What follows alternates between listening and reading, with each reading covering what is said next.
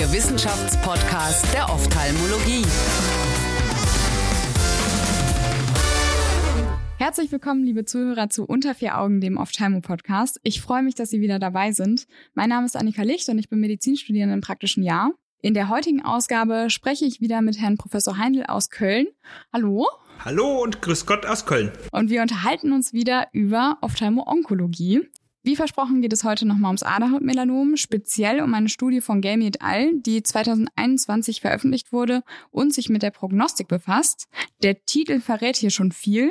Adding the Cancer Genome Atlas Chromosome Classes to American Joint Committee on Cancer System offers more precise prognostication in uveal melanoma.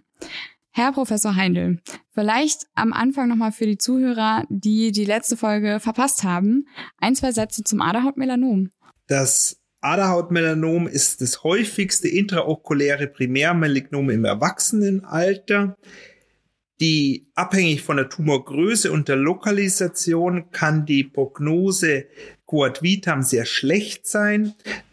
Die Metastasierung ist bei diesen Tumoren ausschließlich hämatogen mit einem ausgeprägten Tropismus zur Leber. Mhm. Wenn eine Filialisierung auftritt, dann zu 94 Prozent primär in die Leber. Okay. Und was haben die jetzt in der Studie genau betrachtet? Es handelt sich um ein retrospektives Studiendesign mit einer Kohorte von 1001 Uvea-Melanom-Patientinnen und Patienten, die zwischen 1998 und 2020 behandelt wurden. Iris-Melanome wurden ausgeschlossen, mhm. da hier eine andere Klassifikation gilt und die auch prognostisch viel, viel benigner sind, sodass 979 Patientinnen und Patienten mit malignem Aderhautmelanom Melanom und Ziliarkörpermelanom Eingang in diese Studie fanden. 60 Patienten davon erhielten eine Enukleation, 919 Patienten okay. wurden Bulbus erhalten therapiert. Die Patienten mhm. wurden dann nach den beiden Klassifikationsschemata eingeteilt, also nach einer anatomischen TNM-Klassifikation und nach der genetischen ABCD-Klassifikation und hinsichtlich ihres metastasenfreien Überlebens analysiert. Vielleicht können wir an der Stelle mal ein bisschen genauer auf die Skalen eingehen, die die verwendet haben. Das war ja einmal diese AJCC und dann die TCGA. Vielleicht können Sie uns da noch ein bisschen genauer was zu erzählen. In dieser Studie wurden die zwei prognostisch wichtigsten Klassifikationen abgebildet. Erstens die TNM-Klassifikation des American Joint Committee on Cancer. Diese ist rein anatomiebezogen. T steht für Tumor, N für Lymphknotenmetastasen und M für hämatogene Fernmetastasen. Mhm. Dabei berücksichtigt das T-Stadium die entweder klinisch mittels standardisierter Echographie bestimmte oder pathologisch gemessene Tumorgröße als Kombination aus Tumorbasisdurchmesser und Tumorprominenz. Daneben findet die anatomische Tumorausdehnung wie Ziliarkörperbeteiligung und extrasklerale Tumorausbreitung Eingang in die 17 verschiedenen T-Stadien des Uvea-Melanoms. Das sind ja echt ziemlich viele, 17 Stück. Genau, primäres Ziel eben dieser TNM-Klassifikation ist die möglichst genaue anatomische Einteilung und gar nicht so sehr die Prognoserelevanz. Okay. Und was macht die TCGA dann? Die von Jager vorgeschlagene ABCD-Klassifikation basierend auf dem Cancer Genome Atlas. Denn äh, frühere Studien konnten die Genetik als den entscheidenden Prognoseparameter herausarbeiten. Wir wissen, wir wissen, dass der Verlust der Heterozygosität von Chromosom 3 und der genetische Zugewinn von Extrakopien des langen Arms von Chromosom 8 ganz entscheidend die Prognose des Aderhaut- und Ziliarkörpermelanoms Quad Vitam beeinflusst. Okay. Darauf aufbauend hat äh, Frau Professor Jager aus Leiden vier TCGA-Subgruppen des Aderhautmelanoms definiert. Mhm. Gruppe A zeigt eine Disomie 3 und ein normales 8Q. Gruppe B zeigt ebenfalls eine Disomie 3, aber jeden 8Q Zugewinn. Mhm. Gruppe C zeigt Monosomie 3 und ein extra 8Q. Gruppe D zeigt ebenfalls Monosomie 3, aber mehr als eine extra Kopie von 8Q. Also ist Gruppe 4 quasi die schlechteste. Prognostisch ungünstigste, genau. Okay, ähm, dann machen wir doch mal an der Stelle einen kurzen Abstecher in die Praxis. Ich habe mich gefragt, wie so eine Biopsie denn vonstatten geht und ob man dabei nicht vielleicht auch die Tumoraussaat in den Glaskörper befürchtet und ob das jetzt wirklich Standard ist, dass man das macht und das riskiert oder vielleicht ist es auch gar kein Risiko. Die Kolleginnen und Kollegen aus den USA und aus Leiden haben in dieser Studie die Feinnadelaspirationsbiopsie äh, durchgeführt. Sie war die erste Methode, die in größeren Ausmaß zur Biopsie intraokularer Tumoren angewandt wurde, wobei ein transkleraler und ein transvitrealer bzw. transretinaler Zugang unterschieden werden muss. Für den transvitrealen Ansatz wird eine gebogene 27 Gauge Nadel verwendet. Mhm. Generell ist anzuraten, dass das gewonnene Biopsat direkt von einem Pathologen begutachten wird, um sicherzustellen, dass ausreichend Material zur Analyse gewonnen wurde. Als, als häufigste Komplikation dieser Feinnadelbiopsie ist die intraokuläre Blutung und regmatogene Netzhautablösung zu nennen. Aber es kann, wie Sie ja schon erwähnt haben, auch zur Tumorzellverschleppung kommen. Sehr selten, aber möglich. Okay. Manchmal ist das gewonnene Gewebe an Menge einfach zu gering, um eine histopathologische Diagnose zu stellen, aber eine Genotypisierung ist fast immer möglich und hilfreich. Neben dieser Feinnadel-Aspirationsbiopsie stellt die transretinale Biopsie im Rahmen einer Pars-Plana-Vitrektomie mhm. unter Verwendung eines Vitrektoms eine weitere Technik dar. Okay. Ganz selten ist noch zur Vollständigkeit die chorioretinale Biopsie zur Diagnose eines intraokulären Lymphoms indiziert. Aber wenn es dafür so Risiken gibt, frage ich mich, wie wichtig oder was bringt uns denn die Identifikation von so Risikopatienten? Leider gibt es derzeit keine adjuvante, klinisch greifende Therapieoption.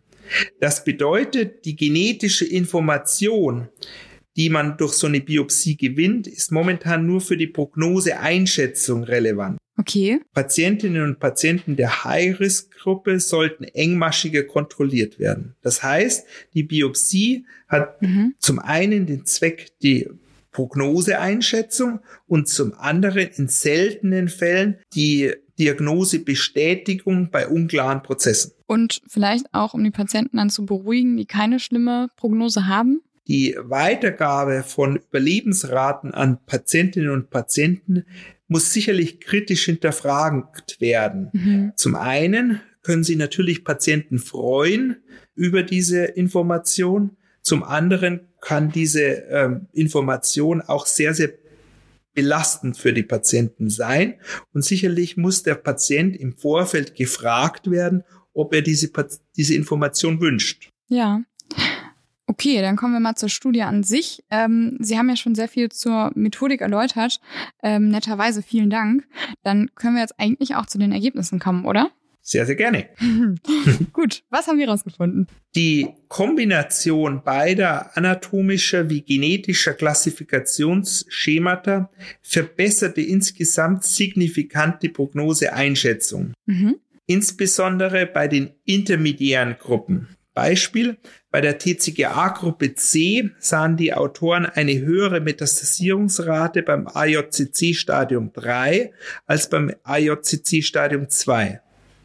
Auch im Rahmen des AJCC-Stadiums 2 wies die TCGA-Gruppe C niedrigere Metastasierungsraten auf als TCGA-Gruppe D. Mhm. Daneben zeigten beim AJCC-Stadium 3 die TCGA-Gruppe C niedrigere Mortalitätsraten als TCGA-Gruppe D. Okay, also ähm, wir konnten hier erreichen, dass wir wirklich eine bessere Prognostik haben. Das ist ja total schön.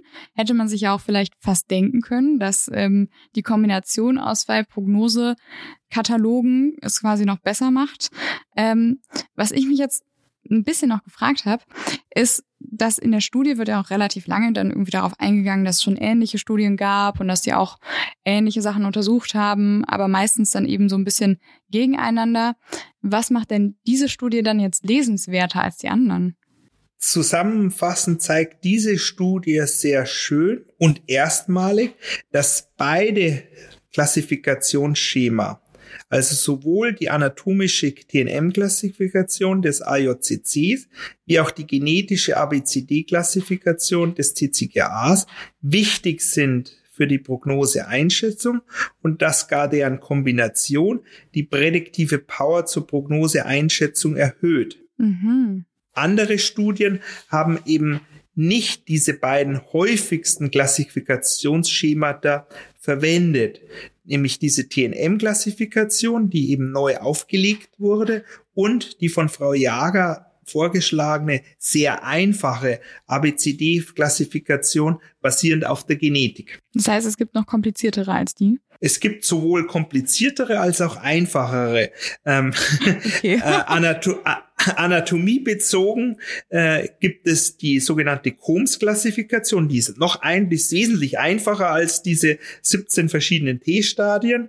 Bei dieser Klassifikation der Collaborative Ocular Melanoma Study Group werden die Aderhautmelanome nur nach ihrer Größe in kleine, mittelgroße und große Tumoren eingeteilt. Auch bei der Genetik gibt es eine zweite Klassifikation, die von Bill Haber vorgeschlagen wurde und aufgrund von Genexpressionsprofilen die Uvea-Melanome in Class-1-Tumoren mit niedriger Metastasierung und Class-2-Tumoren mit einem hohen Risiko der Filialisierung einteilt. Mhm. Allerdings gibt es dabei einen großen Overlap zu der Monosomie 3-Daten, da die meisten der Class 2 Aderhautmelanome Monosomie 3 zeigen. Okay, aber diese Skalen begegnen uns wahrscheinlich gar nicht in der Praxis, sondern eher diese anderen beiden, oder?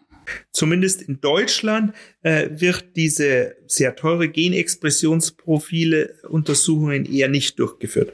Ah, okay. Ähm, das bringt uns eigentlich auch schon so ein bisschen zur finalen Frage, ob die Kombination überhaupt praxistauglich ist. Die Kombination aus dieser anatomischen TNM-Klassifikation und der genetischen ABCD-Klassifikation ist sehr wohl praxistrauglich und im Zentrum äh, sollte in jedem Zentrum für ophthalmologische Onkologie äh, Standard sein. Mhm. Also auch in Deutschland am besten immer die Genuntersuchung mit, oder? Richtig. Okay, dann bin ich ja mal gespannt, ob sich das in den kommenden Jahren noch verändert. Ähm, verändert das ja wie das klinische Vorgehen jetzt? Das Wissen um die Prognose muss immer sehr vorsichtig äh, benutzt werden ähm, und darf letztendlich das klinisch operative oder radiotherapeutische Vorgehen erstmal nicht unbedingt ähm, beeinflussen. Dafür ist sicherlich diese TNM-Klassifikation anatomie basierend sehr, sehr wichtig. Ähm, und wenn man dann den, die Genetik noch er, äh, zu ergänzen und der Patient es wünscht, dann kann man sicherlich diese Prognose, Einschätzung dem Patienten mitteilen. Und ich sehe hier insbesondere für die Zukunft Potenzial, da wenn wir es hinbekommen, eine systemische Therapie zu entwickeln, dann können wir diese Therapie den Hochrisikopatienten anbieten. Beispielsweise gibt es eine deutschlandweite multizentrische ähm, Studie, bei der aus dem exzidierten Tumorgewebe Tumor-RNA gewonnen wird, mhm. mit der dendritische Zellen aus dem Blut des Patienten beladen wird und dem Patienten reinfundiert werden mit dem Ziel, eine spezifisch gegen den Tumor gerichtete systemische ähm, Immunreaktion zu induzieren. Wow, das wäre ja ziemlich toll, wenn es klappen würde. Genau. Ich würde mich freuen, wenn dieser Ansatz äh, ähm, Früchte tragen wird. ich glaube, da würden wir uns alle freuen. Und wieder einmal sind wir am Ende angelangt. Leider. Vielen Dank für Ihre Zeit, Herr Professor Heindl. Sehr, sehr gerne. Ich bedanke mich bei Ihnen und bei Ihnen fürs Zuhören. Diese Studie und alle anderen finden Sie zum Nachlesen wie immer auf unserer Homepage unter vieraugen.org. Da können Sie auch gerne Anregungen und Kommentare hinterlassen oder uns auf Spotify bewerten. Wenn Sie möchten, hören wir uns in der nächsten Woche schon wieder. Und hier geht es dann um das konjunktivale Melanom, genauer um eine Studie von Ismaili et al. Bis dahin, eine gute Zeit. Unter vier Augen. Eine Produktion der CareCom GmbH unter der Leitung von Prof. Dr. Alireza Mirshahi und Tobias Kesting.